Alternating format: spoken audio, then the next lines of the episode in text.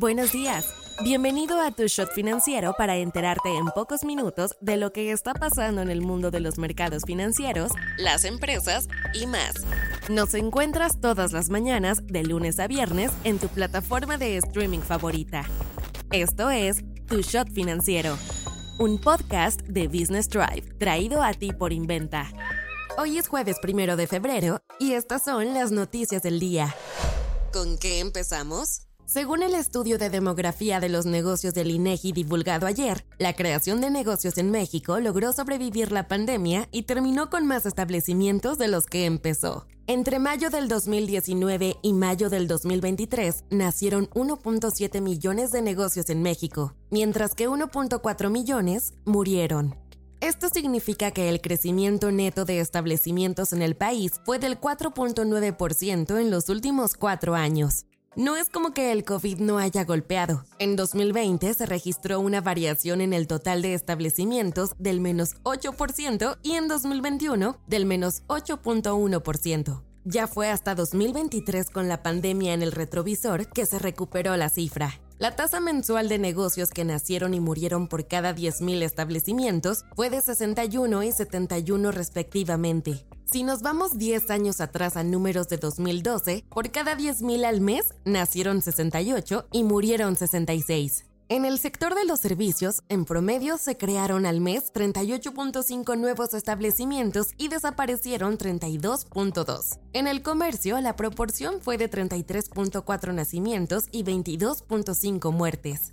Mercados. La demanda total de oro alcanzó niveles récord el año pasado. Y eso no es todo pues se espera que la tendencia se haga todavía más grande en 2024, según datos publicados por el Consejo Mundial del Oro. El total de oro movido en el mundo durante 2023 fue el más alto desde que se tiene registros al aumentar 3% con respecto al año anterior, con 4.899 toneladas. Los precios del oro al contado alcanzaron su valor máximo de 2.135.39 dólares la onza durante diciembre. 2022 y 2023 han sido años frenéticos de adquisición de oro por parte de los bancos centrales en el mundo, marcando los dos años con más compras en la historia. Los bancos centrales sumaron compras de 1.037 toneladas en 2023, solamente 45 toneladas por debajo del récord establecido en 2022. El Consejo Mundial espera que este año compren por lo menos otras 500 toneladas más. Lo interesante es que los ETFs globales de oro sumaron su tercer año con salidas, perdiendo 244 toneladas. Eso significa que el oro que se compra está siendo en barras y no en fondos cotizados.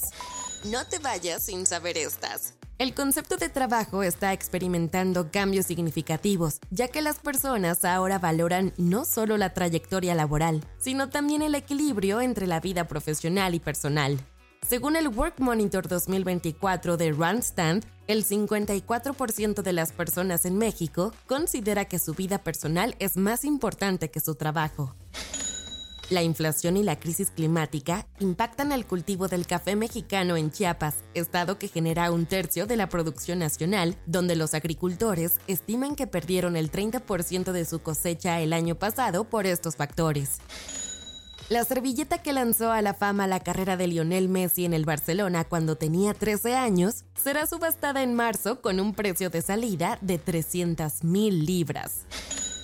Boeing ha sido demandada por accionistas que afirman que la empresa priorizó las ganancias sobre la seguridad y los engañó acerca de su compromiso de fabricar aeronaves seguras antes de la explosión del panel de la cabina en pleno vuelo el 5 de enero en un Boeing 737 MAX 9 de Alaska Airlines se prevé que los catálogos musicales de artistas como Taylor Swift, Drake y Harry Styles, representados por Universal Music Group, sean retirados de TikTok. Esto sigue a acusaciones de que la plataforma de videos intentó intimidar al sello discográfico para aceptar un acuerdo de licencia considerado insatisfactorio. Soy Daniela Anguiano y esto fue Tu Shot Financiero. Nos escuchamos mañana. Tu Shot Financiero es una producción de Business Drive. El guion está a cargo de Andrea Sierra y la producción es de Daniel Bri López.